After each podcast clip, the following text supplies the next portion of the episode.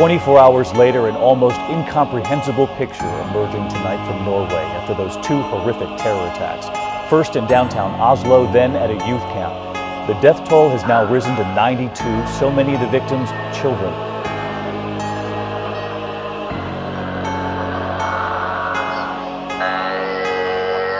Im Namen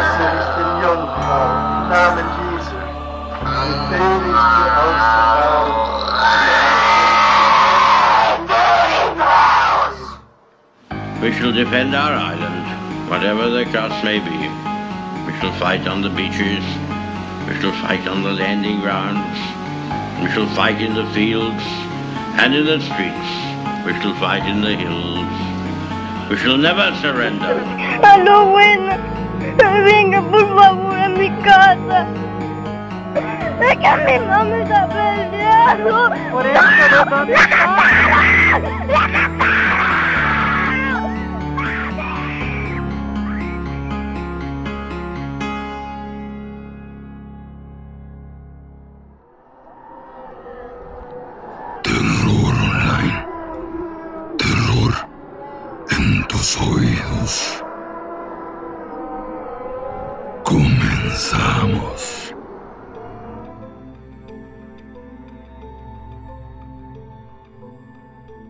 noches.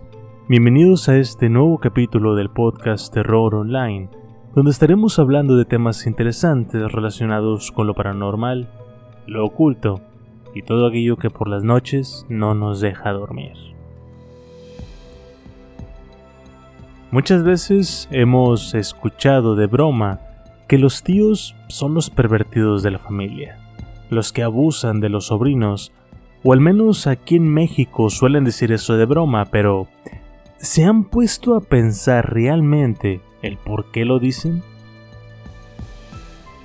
Al igual que con los asesinatos, los primeros sospechosos en los casos de violación siempre son los familiares más cercanos, y es que en el caso de los tíos, es muy fácil imaginarse un escenario en donde los padres de familia confían en las personas con las que crecieron, sus propios hermanos. En la historia del día de hoy, no solo hablaremos de cómo se violó esa confianza, sino del hecho de que a casi nadie le importó, que no se quedó en un abuso sexual, sino también físico y psicológico, que el secreto se mantuvo en la familia y peor aún, que la víctima no fue solo una. Les había dicho la semana pasada que escucharían otra perspectiva de este tema, una desde el lado de la víctima y no del victimario como normalmente es con este tema en particular. Y eso es lo que les voy a contar. Es una historia fuerte, llena de desesperanza y en donde lo que sea puede pasar. Sin más preámbulos, bienvenidos al episodio número 94 del podcast Terror Online. El tema del día de hoy, El asesino del gallinero, parte 1.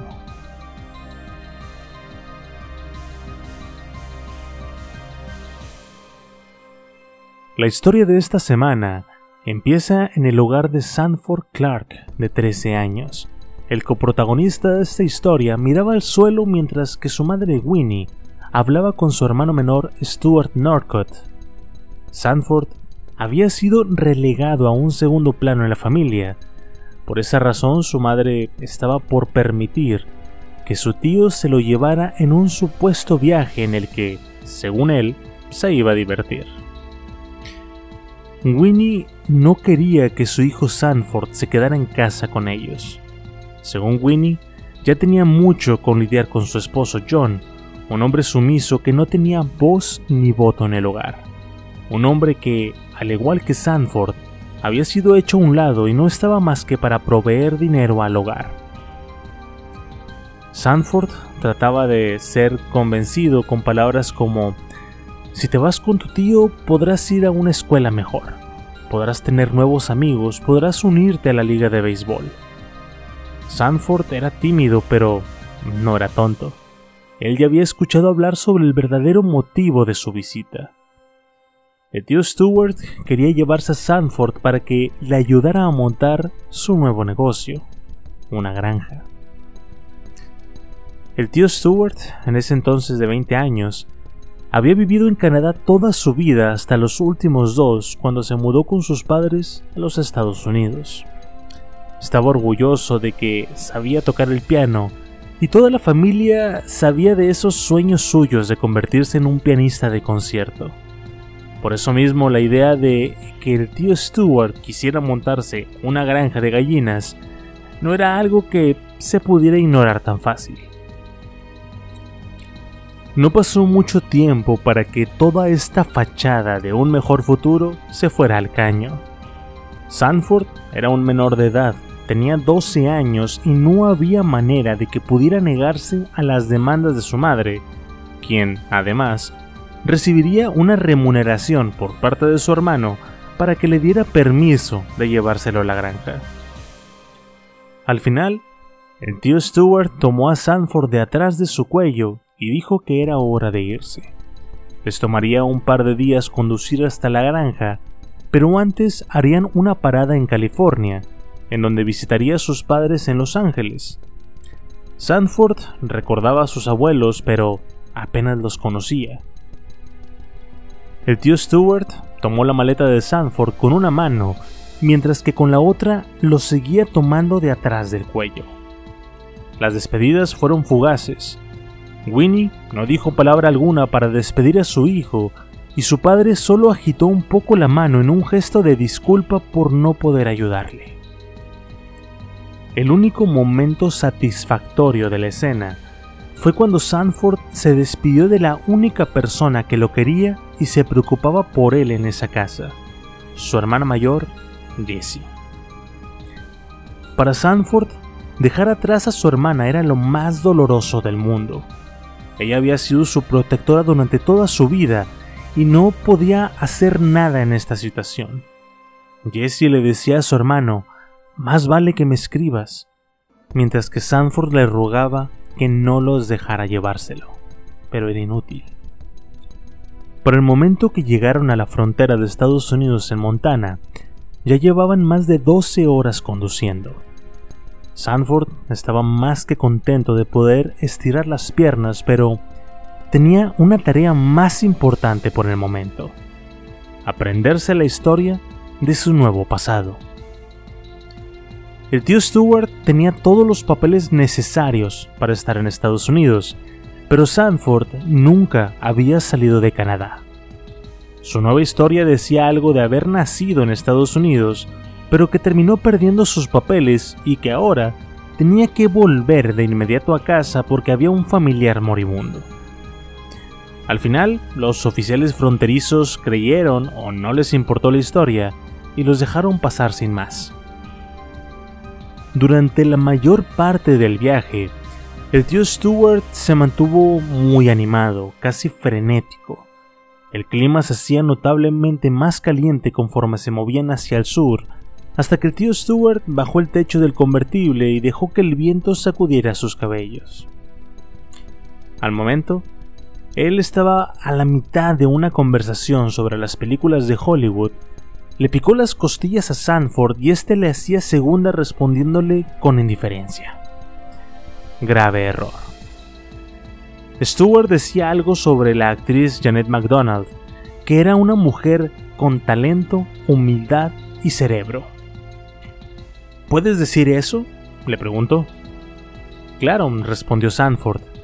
Bueno, entonces déjame escucharte. Talento, humildad y cerebro. Le tomó un par de segundos a Sanford darse cuenta de que era una solicitud real.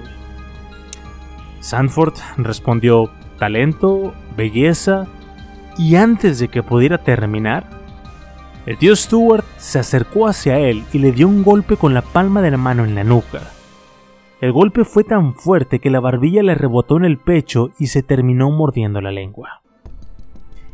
El tío Stewart lanzó una mirada severa y después rompió en carcajadas, como si los dos fueran los mejores amigos. Le repitió las tres palabras, talento, humildad y cerebro. Le preguntó si estaba tratando de hacerlo enojar que les dijera de una buena vez. Cuando Sanford, aún aturdido por el golpe, dijo, ¿qué? Su tío lo tomó de la nuca y lo azotó contra el tablero del auto hasta que vio estrellas. Con lágrimas en los ojos y la frente roja por el golpe, Sanford dijo las tres palabras para su tío y el rostro de este se iluminó de nuevo. Esta debió de ser la primera señal de que el tiempo que pasarían juntos no sería color de rosa. Para el momento que Stuart y Sanford llegaron a la casa de sus abuelos, George Norcott, de 62 años, y su esposa Louise, de 54, Sanford esperaba que la pareja iluminara un poco el comportamiento de su tío, pero desde el momento en el que entró a la residencia, se dio cuenta de que nada iba a mejorar. No hubo presentaciones. La abuela Louise ignoró a Sanford igual como lo hacían en su casa y caminó directamente hacia su hijo Stuart. Lo abrazó mientras gritaba de alegría su nombre y decía cosas como mi niño precioso una y otra vez. Esto tomó a Sanford con la guardia baja. Había olvidado lo melodramática que podía llegar a ser su abuela, además de ruidosa como si estuviera en un lugar lleno de gente y se quisiera asegurar de que todos la escuchaban. La abuela tomó el abrigo de su hijo le aplacó el cabello y le acomodó el cuello de su camisa. Se aseguró de prepararle su té favorito y comenzó a preparar un pollo en la cocina mientras le pasaba un plato con sus dulces favoritos. El tío Stuart hizo gestos obvios de sentirse abrumado por las atenciones de su madre, pero no hizo nada para detenerla. Al mismo tiempo, la abuela ignoraba a su esposo de la misma manera que Winnie hacía con su esposo. Al menos hasta que se acercó donde estaba sentado, lo tomó del brazo y lo quitó del sillón para que Stuart se sentara. El abuelo George, al igual que su padre John, era un hombre sumiso que no hizo más que encogerse de hombros mientras que Stuart se reía de él al sentarse en su sillón favorito.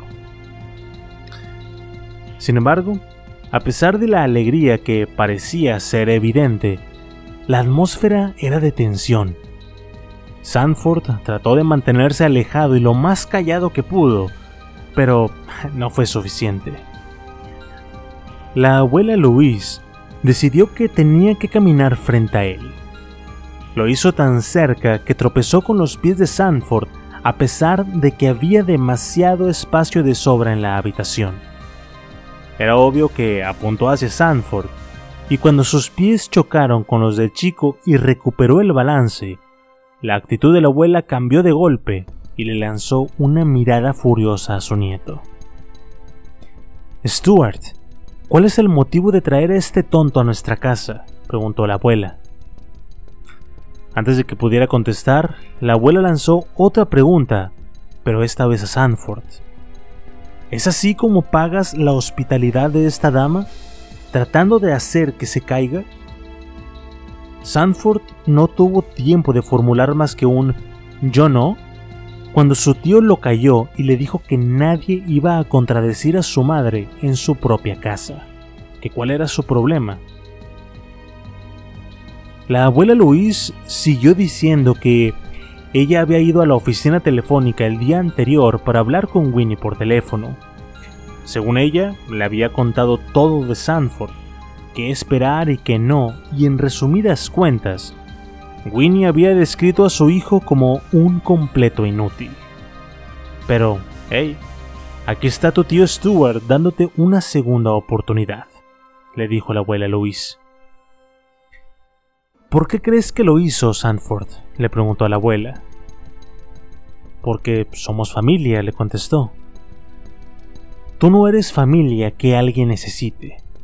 Solo estás aquí porque Stuart necesita que le ayudes a poner en marcha la granja, así que escúchame bien.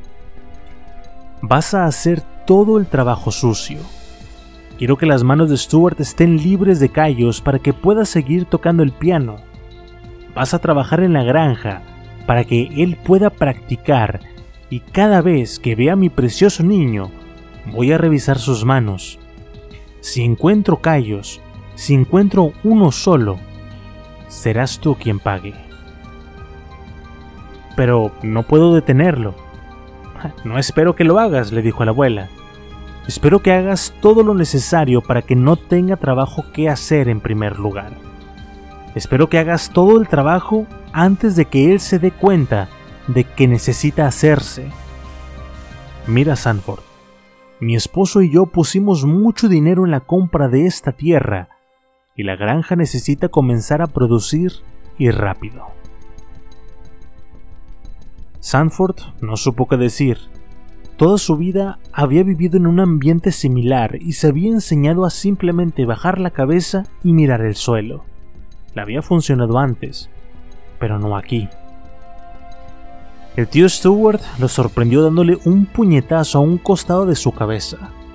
Sanford salió volando hacia la pared y terminó rebotando en el suelo. Su visión se puso en blanco. Sus piernas se sacudieron un par de veces manteniéndolo en el suelo mientras se convulsionaba. Cuando por fin recobró el control de su cuerpo y la visión, lo primero que vio fue a su tío Stewart delante de él, aún con los puños cerrados. La abuela Luis alcanzó a decir algo sobre que no rompiera ningún mueble y después siguió con sus cosas. El abuelo George miraba las escenas desde su sillón. Pareciera que quería intervenir, pero había una mezcla de indiferencia y temor en él. Sanford puso una mano en el suelo para tratar de levantarse, pero antes de que pudiera apoyar la rodilla en el suelo, su tío lo volvió a golpear mandándolo al suelo otra vez. Esto es por levantarte sin que te lo ordenara, le dijo. Después se agachó hacia él y le dijo en un susurro, si fuera tú, trataría de salir de aquí ahora mismo. La abuela Louise se acercó y tomó a Sanford del brazo antes de que pudiera responder a las palabras de su tío. Lo sacó de la casa por la puerta trasera hacia el patio, sin decirle qué hacer o cuándo podría entrar de nuevo. La puerta se azotó y se dio cuenta de que la más mínima esperanza que aún albergaba de que las cosas fueran a mejorar en Los Ángeles se había evaporado. Sanford caminó por el patio, trató de ubicarse y saber en qué parte de la ciudad estaba. Todo lo que podía ver era un grupo incontable de casas, entonces, sin ninguna advertencia, el tío Stewart salió por la puerta trasera y le advirtió que no saliera de la propiedad. Sanford dio un pequeño brinco del susto y como no logró responder lo suficientemente rápido, el tío Stewart le gritó, que no te salgas de la maldita propiedad, que estás sordo o solo eres tonto. Quédate aquí en el patio. Sanford caminó por el lugar un par de veces hasta que finalmente se sentó en los escalones de la puerta trasera, apoyó su cabeza contra la pared y los párpados le comenzaron a pesar hasta que finalmente se quedó dormido. Un par de minutos o tal vez horas más tarde, Sanford se despertó cuando escuchó la puerta trasera abrirse. Le sorprendió tanto el ruido que el brusco movimiento que hizo al despertarse hizo que se golpeara la cabeza contra la pared. El tío Stewart salió de la casa y se carcajeó por la escena al mismo tiempo que le dijo que entrara de nuevo. Se comportaba como si nunca hubiera pasado nada malo. A partir de este punto, Sanford hizo lo posible por mantenerse lejos de los Norcott. Cuando tenía que lidiar con ellos, hacía lo que le ordenaban sin cuestionar. Esto era suficiente para mantenerse seguro en la mayoría de las veces. Pasaron dos semanas con esta tensión. Ya había pocas cosas que hacer, así que Sanford comenzó a dedicar su tiempo a estudiar a los Norcott, especialmente Stuart, a quienes sus padres parecían temer. Mientras tanto, después de estas dos semanas, Sanford era completamente ignorado por el abuelo George y continua y rutinariamente golpeado por la abuela Louise. También había terminado en el suelo por puñetazos de su tío en dos ocasiones, pero las golpizas del tío Stuart eran de alguna forma educativas. Por ejemplo, desde la primera, Sanford aprendió que el hecho de que terminara noqueado en el suelo era visto como una victoria para su tío, como si el ver a su víctima en el suelo confirmara que sus castigos cumplían con su objetivo. Así que, cuando el tío Stewart se inventó una razón para atacar, Sanford probó su teoría tirándose al suelo justo después del primer golpe. Caía deliberadamente, a pesar de que no lo había golpeado con tanta fuerza. Se acostó en posición fetal con un brazo curvado sobre el rostro y esperó. Esto pausó el ataque. Era como magia. El siguiente golpe nunca llegó. En cambio, el tío Stewart se había mantenido frente a él un par de segundos para saborear su victoria y después simplemente se fue. Cuando estuvo a salvo, Sanford se levantó con cuidado tratando de saborear también esa pequeña victoria. A partir de ese momento, su estadía no pudo decir que mejoró, pero al menos no empeoró tanto. Todo permaneció relativamente tranquilo, excepto por una vez más. Una noche antes de irse a dormir, el tío Stewart le dijo a Sanford que más vale que no huyera, que era un inmigrante ilegal en Estados Unidos y que si se enteraban lo meterían a prisión y le dijo, necesitas entender lo que te va a pasar si estás tras las rejas. ¿Sabes a qué se refiere la expresión empujar un tren? Sabes que un tren tiene un vagón tras otro tras otro, ¿no? Bueno, imagina que cada vagón es un convicto con su pene en tu trasero. Lo entiendo, le dijo Sanford. No, no creo que lo entiendas, le respondió su tío. Un chico como tú en un lugar como ese sería su chica de ensueño, Sanford. La intención del tío Stewart era obvia. Sanford había estado aprendiendo a lidiar con los comportamientos de su tío. Ahora tendría que aprender a lidiar con algo nuevo. Ahí, en la oscuridad de la noche, Sanford fue abusado por su tío por primera vez.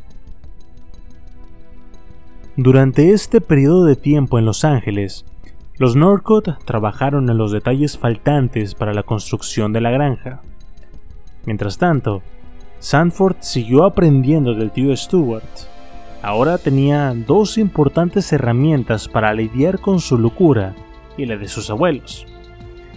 La primera era su habilidad de permanecer en silencio y la segunda, su disposición para recibir una pequeña paliza y soportar la humillación para evitar un destino peor. Al menos le alegraba un poco la idea de que una vez en la granja no tendría tiempo para el tío Stewart entre el trabajo de la granja y la escuela. De esta manera su vida podía llegar a ser tolerable después de todo. Y quién sabe, si su madre no lo quería en casa de todas maneras, tal vez podría forjarse un futuro diferente en la granja. Ahí, en medio del desierto, un nuevo comienzo. Cuando llegó el momento de empacar y dejar Los Ángeles, Sanford estaba más que entusiasmado por salir del lugar y el tener que lidiar solo con uno de los Norcotts. Sanford se subió al asiento del pasajero para asegurarse de estar listo para cuando su tío se subiera y no hacerlo enojar, pero su corazón se contrajo cuando la abuela Luis les dijo que tan pronto hubieran construido la casa de la granja, iría a visitarlos. Finalmente, Sanford y el tío Stewart dejaron Los Ángeles atrás y condujeron más de 70 kilómetros hacia el este, hacia el desierto. La recién nombrada Carretera 60 los llevó la mayoría del camino. Entonces, después de un par de vueltas, llegaron a su nuevo hogar, una tierra desierta llena de serpientes de cascabel en Wineville, California. La propiedad tenía un pozo de agua con una bomba, pero no había nada más dentro de su cerca de alambre, la cual no parecía ser lo suficientemente fuerte como para mantener a los animales dentro o a la gente fuera. El abuelo George se había encargado de que los constructores llegaran a trabajar en la granja y se supone que Sanford se encargaría de poner la granja en operación. El tío Stewart se aseguraría de que todos trabajaran y mientras construían la casa, el par estaría durmiendo en una tienda de campaña y trabajarían en construir ellos mismos los gallineros y después llenarlos de aves. A pesar de todo lo que había pasado, Sanford veía esta nueva etapa con algo de optimismo. Después de todo, el tío Stewart lo necesitaba para que ayudara en la granja, por lo que Sanford pensó que había cierto valor en él.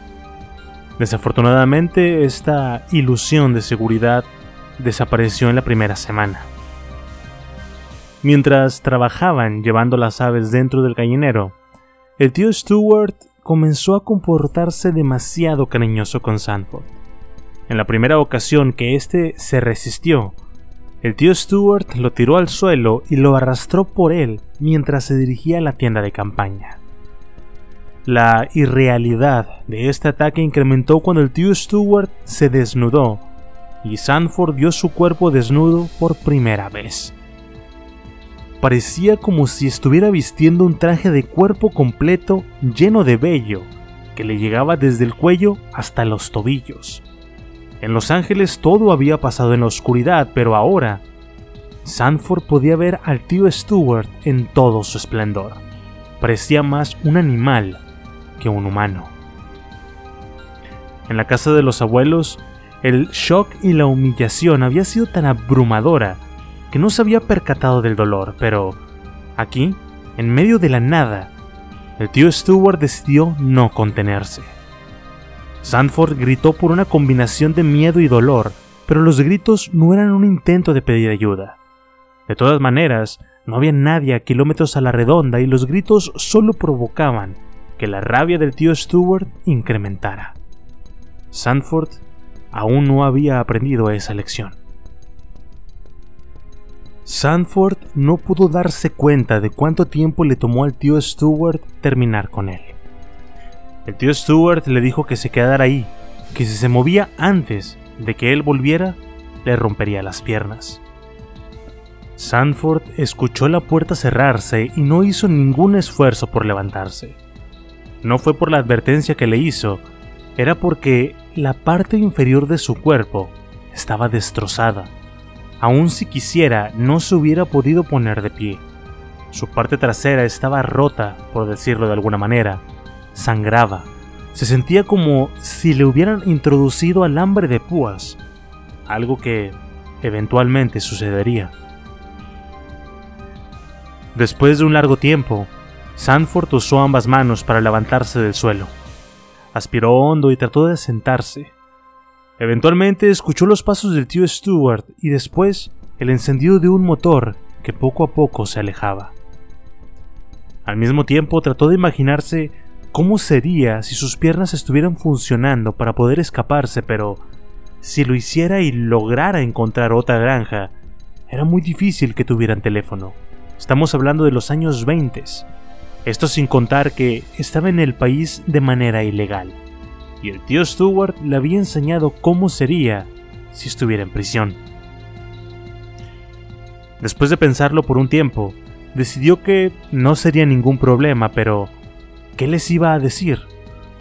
Para Sanford, las palabras que describían lo que acababa de sufrir no podían ser pronunciadas. Sus labios estaban sellados por la vergüenza y el asco.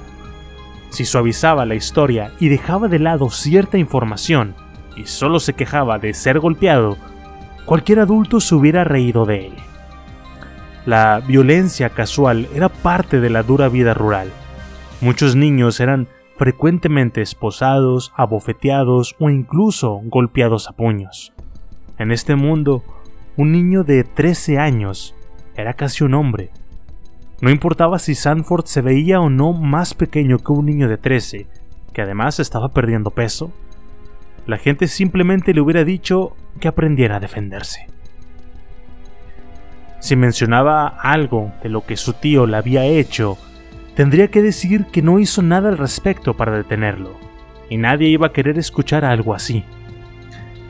De alguna manera, también temía que si ponía su historia en palabras, esto haría que todo se sintiera más real y que el contar la historia haría que lo sucedido tuviera más poder sobre él, que todo aquel que escuchara su historia sentiría repulsión, que se sentiría más solo de lo que ya estaba. El tío Stewart regresó en su auto después de un par de horas. Sanford apenas si se dio cuenta del sonido. Había pasado a un estado como de ensueño que lo protegía del dolor que aún sentía. Lo que lo sacó de este estado fue cuando escuchó dos voces, la de su tío y la voz de un chico que hablaba en un inglés quebrado, al ritmo de un acento mexicano. Escuchó al tío Stuart hablarle al chico sobre uno de los gallineros. Sanford identificó el sonido de la puerta abriéndose, después los pasos de dos personas entrando y finalmente el sonido de la puerta cerrándose de nuevo. Era obvio que el tío Stuart estaba ahora bloqueando la única salida. Ese fue el momento en el que Sanford se enfrentó a la dura verdad que terminó por romper todas las capas de negación que había colocado para protegerse. Que la única razón por la que el tío Stuart había convencido a su padre, el abuelo George, de montar una granja de gallinas era para tener una excusa y estar en un lugar completamente aislado. Sanford escuchó tres gritos, uno tras otro. Cada grito sonaba como si el chico hubiera llenado por completo sus pulmones para terminar jadeando, hasta que el último grito fue ahogado, y después hubo silencio por unos momentos. Sanford reconoció los sonidos que vinieron después. Eran del tío Stewart. Sabía que estaba en medio de uno de sus frenesís sexuales. Sanford pudo imaginar la cara del chico tallando el suelo a manos de su demonio personal. Y es que, a pesar de que las paredes de madera impedían que pudiera ver lo que estaba pasando, era imposible no imaginar al tío Stuart saciando sus deseos. Después de que el silencio reinara de nuevo en la granja, la puerta del gallinero en donde estaba Sanford se abrió y el tío Stuart apenas asomó la cabeza y le dijo, te puedes relajar, sale aquí. Sanford se levantó con temor y se apoyó en una de las piernas que apenas y se mantenían firmes. Cuando salió, el tío Stewart le puso la mano en el hombro como si fuera un amigo, pero Sanford reaccionó tan bruscamente debido a su instinto de supervivencia que cayó de espaldas al suelo. El tío Stewart volvió a reírse pero de una manera natural, no en carcajadas, se veía más relajado. Simplemente se dio la vuelta y caminó hacia la fogata que habían hecho junto a la tienda de acampar. Por el resto de la noche, todo estuvo tranquilo y es que Sanford sabía que el tío Stewart estaría muy ocupado como para prestarle demasiada atención a él. Durante los siguientes días, los mismos sonidos que había escuchado esa noche se repitieron en ese gallinero. Pasaron varios días, tal vez una semana. Sanford perdió la cuenta, pues un día era una réplica del anterior. El tío Stewart estaba enfrascado en lo suyo y simplemente le pidió a Sanford que se encargara de toda la operación de la granja. Durante el día, el tío Stewart mantenía al chico amordazado dentro del gallinero, al menos hasta que los obreros terminaran por el día y se iban a sus casas. Durante el día, Sanford se dedicaba a sus tareas y fingía no escuchar los alaridos del joven. Se convencía a sí mismo que, si lo ignoraba, no estaría ahí. El problema fue cuando se hizo tan novio que trataba de evitarlo, que Stuart se dio cuenta y para su diversión le dio una lata de frijoles, la abrió y le pidió que se la diera al chico del gallinero. Al acercarse, Sanford pudo escuchar los gemidos del chico incluso antes de abrir la puerta. Cuando abrió la puerta y la luz de la luna se filtró en el interior, pudo ver que el chico tenía rasgos de un latino. Era un chico mexicano. Su rostro parecía el de alguien uno o dos años mayor que Sanford, pero era igual de delgado y pequeño que él. El chico mexicano se encogió contra la pared de madera tratando de protegerse de un posible ataque. Su rostro estaba lleno de moretones y carne viva. Sanford se dio cuenta de que éste sostenía su brazo como si estuviera roto. Posiblemente lo estaba, y solo cuando sus ojos se acostumbraron a la oscuridad, pudo ver que estaba encadenado de los pies a un poste enterrado en la tierra dentro del gallinero. Al igual que a Sanford, al chico mexicano le tomó un momento enterarse de lo que estaba pasando. Sanford trató de tranquilizarlo con una sonrisa. Después le acercó la lata, pero cuando el chico mexicano se acercó para aceptarla, de repente se quedó inmóvil. Vio a Sanford de arriba abajo y vio que él también tenía unos cuantos moretones. El chico encadenado abrió los ojos y en un intento de inglés decía, You, me, you, me, tú y yo, tú y yo. Sanford entendió lo que quería decir. El chico trataba de decir que él era igual, una verdad que de nuevo cortó todas esas capas de negación. Ese chico encadenado y golpeado bien podría ser él. Sanford dejó la lata en el suelo y se levantó para irse. El chico mexicano, histérico, trató de levantarse y acercarse a él, pero las cadenas se tensaron y no lo dejaron acercarse más mientras decía en un intento de inglés, Sácame de aquí, encuentra algo con que romper las cadenas, ambos podemos escapar. Tú y yo, tú y yo, tenemos que huir, tú y yo, tú y yo. Sanford dio otro paso hacia atrás y estudió la situación. Los obstáculos eran obvios. Había una cadena, un candado de acero, necesitaba herramientas, salvarlo tomaría tiempo y sobre todo, haría ruido. Podría ser que el tío Stewart se diera cuenta. Sanford se dirigió hacia la puerta y las plegarias del chico rozaron al nivel de la histeria. Sanford trató de calmarlo juntando sus manos en el mismo gesto que el chico hacía pidiéndole por favor que lo liberara aunque no estaba claro a qué se refería, que lo perdonara por no salvarlo o que no se preocupara. Tenía que pensar, tenía que hacer un plan, encontrar una manera de salvarse los dos sin hacer que resultaran heridos, o peor. Por el momento, la única manera de conseguir tiempo para elaborar ese plan era volver al campamento y pretender que no había pasado nada mantener al tío Stuart feliz y que después de que se durmiera, tal vez Sanford podría encontrar una manera de ir al pueblo y de alguna forma conseguir que alguna autoridad se involucrara por el destino de un chico mexicano y uno canadiense, los cuales estaban rompiendo la ley por solo estar en el país.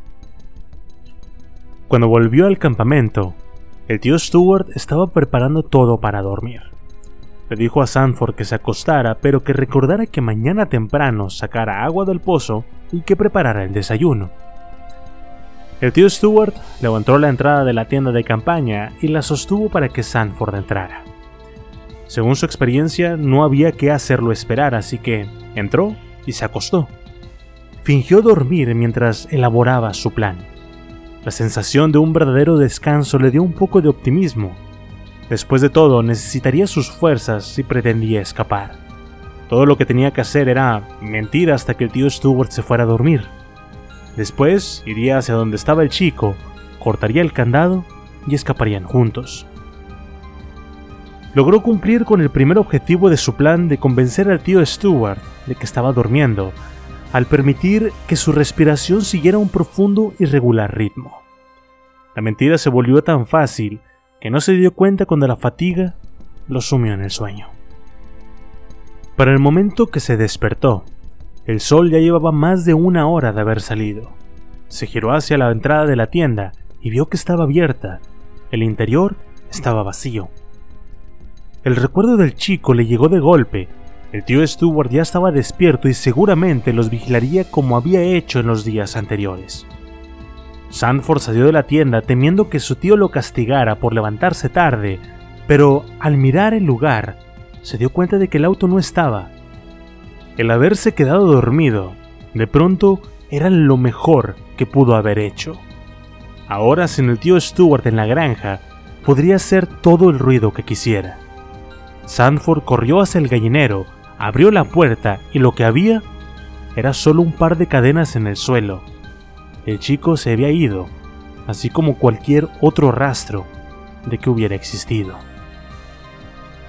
Sanford esperaba que el tío Stewart se lo hubiese llevado a alguna parte y lo soltara. En su cabeza imaginó que lo había soltado, que el chico tendría que fingir que nada había pasado, que nunca diría nada. Después de todo, él sabía que no había mordaza más efectiva que la vergüenza. El tío Stewart no estuvo en casa durante todo el día, por lo que Sanford se encargó de todas las tareas a su propio ritmo. Aún así, las palmas de sus manos estaban llenas de ampollas para cuando llegó la noche. Al terminar sus tareas, se puso a leer y quedó tan enfrascado en su libro que no se dio cuenta cuando el tío Stewart llegó a la granja. Estaba lleno de sudor y llevaba consigo un horrible hedor. Su rostro llevaba una sonrisa de deleite. Sanford lo llamó. Me alegro que aún no te hayas dormido. Es una noche hermosa, demasiado como para dormir, ¿no crees? Ven, tenemos que hablar. Al acercarse, Stuart vio que Sanford tenía un libro en la mano. Eran historias de aventuras sobre vaqueros. El tío Stuart le dijo que, si iba a leer, que mejor fueran novelas de detectives. Esa es verdadera literatura, le dijo. ¿Quieres saber por qué? No contestes, te lo diré. ¿Por qué esas historias te dan información para ser más listos que la policía, para lograr engañarlos? Estoy hablando del tipo de información que te permite deshacerte de un cuerpo, un ser humano de tu tamaño, digamos 50 kilos. Además del hecho de deshacerse de un cadáver, hay otro tema importante, Sanford, y te diré cuál es. Una coartada. No puedes simplemente dejar un cuerpo por ahí. Debes de preguntarte a ti mismo las mismas preguntas que te haría la policía, y más vale que estés preparado con buenas respuestas. Tampoco debes de olvidar a los testigos. Sin ellos, la historia es la que tú decidas. El tío Stewart estaba tan enfrascado en su historia que Sanford se sintió con la confianza suficiente para interrumpirlo y preguntarle, ¿Es ahí donde estuviste hoy? Decidiendo tu historia. Para su sorpresa, la sonrisa de su tío no se disipó. Le dijo, me siento tan bien que tus estúpidas preguntas no me arruinarán el día. Pero entiendo, estás tratando de preguntarme qué le pasó al chico, ¿cierto? El tío Stewart se arrodilló frente a Sanford y gentilmente lo besó en una de sus mejillas. Es una muy buena pregunta, le dijo. Estoy orgulloso de ti por preguntar. El tío Sanford se levantó, se llevó una mano a la cintura y con una sonrisa diabólica le dijo, mis labios están sellados. Esto mientras hacía un gesto de cerrar una cremallera en sus labios. Después se giró hacia la tienda de campaña y le dijo que necesitaría la tienda esa noche. En un instante, desapareció dentro de ella.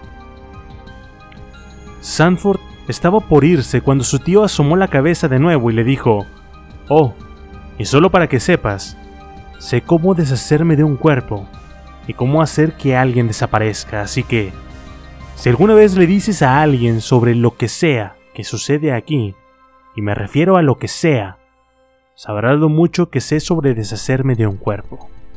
¿Entiendes? Sanford le contestó que sí.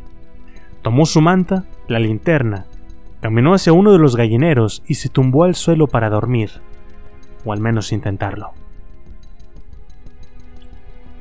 Tomó un par de semanas completar la casa principal de la granja, una simple caja rectangular tallada en dos dormitorios pequeños, una sala de estar y una cocina. En cuanto a la parte operativa de la granja, las gallinas ya estaban comenzando a poner los primeros huevos, así que ya salían canastas de producto directo al mercado. El lugar pronto se abasteció de varios cientos más de gallinas ponedoras. Mientras tanto, cuando no había nadie cerca, el tío Stewart le gustaba llamar a Sanford mi nuevo querido. Sobre todo le gustaba decírselo cuando tenía las manos alrededor de su cuello. El abuelo George comenzó a ir a la granja todos los domingos para supervisar lo que restaba de la construcción. Cuando él estaba cerca, Stewart no violaba a Sanford, pero cuando el abuelo estaba en otra habitación escuchando el radio, Stuart usaba este ruido para encubrir el ruido de los golpes. En ocasiones, cuando el abuelo no escuchaba su radio, Stuart le lanzaba un trozo de madera o le daba un puñetazo cuando se equivocaba por algo, pero hasta ahí. Ese era el alcance. Para Sanford, estos golpes no eran tan malos, sobre todo considerando la alternativa. Por eso, a pesar de haberlo odiado en el pasado cuando estuvieron en Los Ángeles, Sanford lamentaba demasiado cuando el abuelo volvía a casa. Por suerte se dio cuenta de algo, que entre más duro trabajaba y entre menos descansos tomaba, el tío Stewart lo molestaba menos. Esto funcionaba siempre y cuando el tío Stewart no tuviera una de sus rabias sexuales. En ese caso, nada lo podía detener. En esos escenarios, prefería que la violación fuera por placer y no por castigo. En este último, eran objetos los que le introducía, una gran variedad de objetos. Otro alivio llegó cuando entregaron el piano en la casa. Además de servir como un distractor, el sonido del instrumento le decía a Sanford en dónde podría estar su tío. Mientras la música sonara, estaba a salvo. Fue durante este tiempo que Stuart decidió que ya era tiempo que Sanford escribiera una carta a casa. No una carta libre, por supuesto, sino una dictada por él. Una carta que confirmara que todo estaba bien que se la estaba pasando de maravilla aprendiendo mucho en la escuela, haciendo nuevos amigos y disfrutando de su nueva vida en la granja. La carta decía lo siguiente. Querida familia, todo lo que el tío Stuart dijo que haría, lo ha hecho por mí. Estoy saludable y trabajo duro siempre que no estoy en la escuela. Mi maestra, la señora Haberdasher, Dice que el tío Stewart está haciendo un buen trabajo al enseñarme todo lo que necesito saber sobre la granja, y que debería saberlo porque su familia es de una larga línea de agricultores en el área, que han hecho varias fortunas en cultivos de cítricos y vacas. Mi grupo de scouts tenía un campamento aquí en la granja y el tío Stewart nos proporcionó las tiendas de campaña. Espero que estén bien. Yo estoy bien. Esto de la carta pronto se convirtió en una rutina, y a pesar de ser una mentira, Sanford de alguna manera se acostumbró a la idea de sufrir indefinidamente a las manos de su tío. Las violaciones se repetían un par de veces a la semana, siempre y cuando se mantuviera trabajando todo el día, lo cual lo dejaba completamente exhausto. Lo más importante de todo era siempre tratar de evitar el dolor y para eso tenía que abandonar toda idea de resistirse, no hacerse lo más difícil.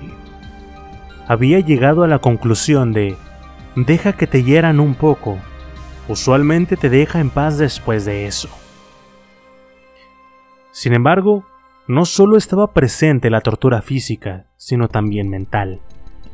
En una ocasión, precisamente cuando su tío le pidió que firmara la carta falsa, Sanford había terminado encadenado en uno de los gallineros de la misma manera que el chico mexicano había estado. El tío Stewart le dejó muy claro que, a menos de que firmara la carta, ahí se iba a quedar. Este fue el último soplo de resistencia en su cuerpo. La carta y una pluma estaban frente a él en el suelo, de la misma manera en la que él había dejado esa lata de frijoles. Cuando Sanford finalmente escribió al final de la página su nombre y se fue a dormir, despertó al día siguiente dándose cuenta de que sus brazos y piernas estaban libres. La puerta estaba medio abierta y estaba en toda su capacidad de salir de ahí. El problema vino cuando se dio cuenta de que todo esto bien podría ser una prueba, una trampa, que el tío Stewart estuviera esperando justo afuera para golpearlo y violarlo decirle que se lo merecía por levantarse o por salir del granero sin su autorización. Ya lo había hecho antes, y este temor lo inundó por completo. Sanford tenía como orden nunca olvidar el significado de dos palabras mágicas, activo y pasivo. Su tío le hizo memorizarlas mientras explicaba cuidadosamente que la única manera de que Sanford conservara su valor en el lugar era siempre, siempre estuviera seguro de que lo que estuviera haciendo lo convirtiera en un activo, no en un pasivo. Aún así, ahí estaba Sanford, de pie frente a la puerta entreabierta, sin darse cuenta de que sus piernas comenzaron a moverse, a acercarse a la puerta, a cruzar el patio y a dirigirse hacia la salida de la granja para terminar pisando la calle que daba hacia la carretera. Al mismo tiempo, las ganas de reír de alegría porque finalmente estaba escapando y las ganas de cagarse encima de terror luchaban en su interior y se cancelaban una a la otra, dejándolo entumecido a casi cualquier cosa que estuviera pasando a su alrededor, excepto al hecho de que sus piernas continuaban caminando, alejándose de la granja. Al mismo tiempo ideaba excusas con qué explicarle porque no sabía si el tío Stewart lo estaba viendo o se acercaba hacia él. Solo voy a revisar que la puerta esté cerrada, tío. No quiero que las cabras se salgan otra vez. Alcanzó la puerta, la cual ya sabía que estaba cerrada. Tomó el candado y de nuevo se mintió a sí mismo. Solo estoy revisando, tío. Pretendió toser de lado y girar un poco la cabeza, lo suficiente para mirar hacia la casa y ver que no había ninguna linterna encendida, ni tampoco ninguna silueta en las ventanas. Abrió el candado y movió las cadenas de nuevo. Solo me aseguro de que la cadena esté bien puesta, tío. Abrió la puerta apenas unos centímetros a la vez, hasta que estuvo lo suficientemente amplio como para que sus piernas condujeran su torso de lado para salir de la propiedad. Cerró la reja tras de él colocó la cadena y cerró el candado de nuevo. A partir de este punto no había ningún motivo para tratar de explicar lo que estaba haciendo. Estaba fuera de la propiedad, de noche y sin el permiso del tío Stuart. Una vez fuera, Sanford corrió, corrió sin ninguna otra meta más que el escapar de la granja, escapar del tío Stuart, escapar de las golpizas y las cadenas. Corrió por varios minutos hasta que llegó a la orilla de un río. Aquí analizó la situación. Si se dirigía hacia el campo, pronto moriría pues no había nada a decenas de kilómetros a la redonda. Si seguía el río hacia el norte, cambiaría el desierto por unas montañas igual de desoladas. Si seguía hacia el sur, eventualmente llegaría a San Diego, si no moría de inanición antes. O tal vez podía dar la vuelta y pedir ayuda en Wineville. El problema es que a nadie a quien le pidiera ayuda iba a quedarse con la duda del por qué había que llamar a la policía y qué les iba a decir. ¿Qué les podía decir también a la policía? ¿Qué podría decir a quien sea que no fuera a causar más y más preguntas hasta que se terminara revelando la verdad? El tío Stewart lo había llevado a la cama en muchas ocasiones y no importaba qué tanto había peleado para detenerlo, había pasado. No había manera tampoco de comprobar que se había resistido. Algunos dirían que seguramente él lo había permitido, o incluso que lo había disfrutado. Al final, la respuesta era obvia. No hacía diferencia qué dirección tomara. Nada podría evitar que al final lo terminaran llevando de vuelta a la granja. Sanford creía que, al haber sido abusado por el tío Stewart, él ya se había convertido en un pervertido como él, por haber dejado que sucediera. Tampoco había manera de que lo negara.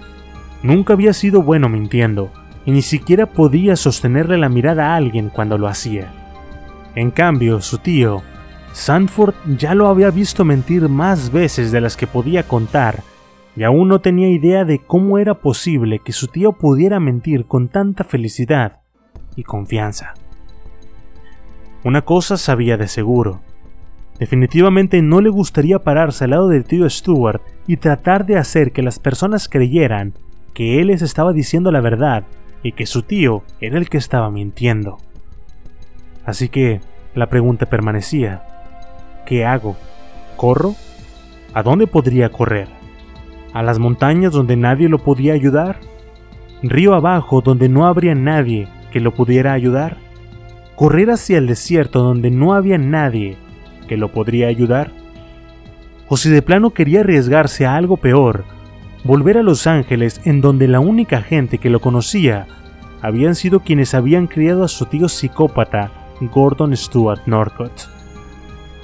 Al final, decidió la única opción que pudo imaginar, la que le podría brindar una salida, tratar de enviar una carta real a su hermana Jessie, decirle lo suficiente, no más de lo necesario.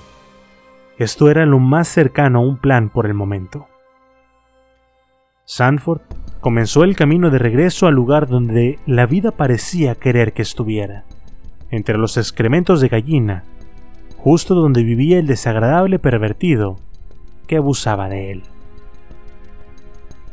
Aún era de noche cuando regresó de su escape y se deslizó de nuevo a su cama. Estaba totalmente dormido cuando el tío Stuart lo despertó vertiéndole agua hirviendo en la espalda.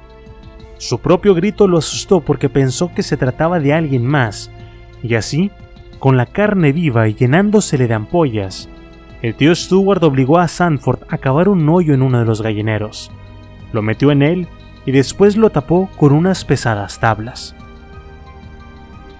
Ya había pasado más de medio día desde que su tío lo había castigado por escabullirse fuera de la propiedad. Sanford no recordaba mucho de lo sucedido desde lo del agua hirviendo, pero su posición le daba una idea. Él sabía que el truco en esta situación era el mantener el pánico a raya, seguir respirando y recordarle a sus pulmones que no se estaba ahogando. La única sensación que afloró más que su temor a morir enterrado fue su enojo por haber sido enviado a la guarida de un psicópata. Después estaba la manera de cómo su abuelo y abuela simplemente miraban hacia el otro lado cada vez que visitaban la granja. Veían que el tío Stewart había traído a un chico mexicano al cual mantenía por el lugar. Ninguno de los dos nunca preguntó por qué esos chicos no parecían estar trabajando o por qué siempre había uno diferente cada vez que lo visitaban. La primera violación había sucedido cuando estaban en Los Ángeles. Había sido de noche cuando supuestamente los abuelos estaban dormidos, pero bien pudieron haber escuchado. Era posible que supieran y que igual no hicieran nada al respecto al igual que podrían saber exactamente lo que significaba ver a los pequeños visitantes del tío Stuart merodeando por el lugar. El abuelo Northcott se había quedado durante una noche antes de que la casa de la granja se hubiera terminado de construir.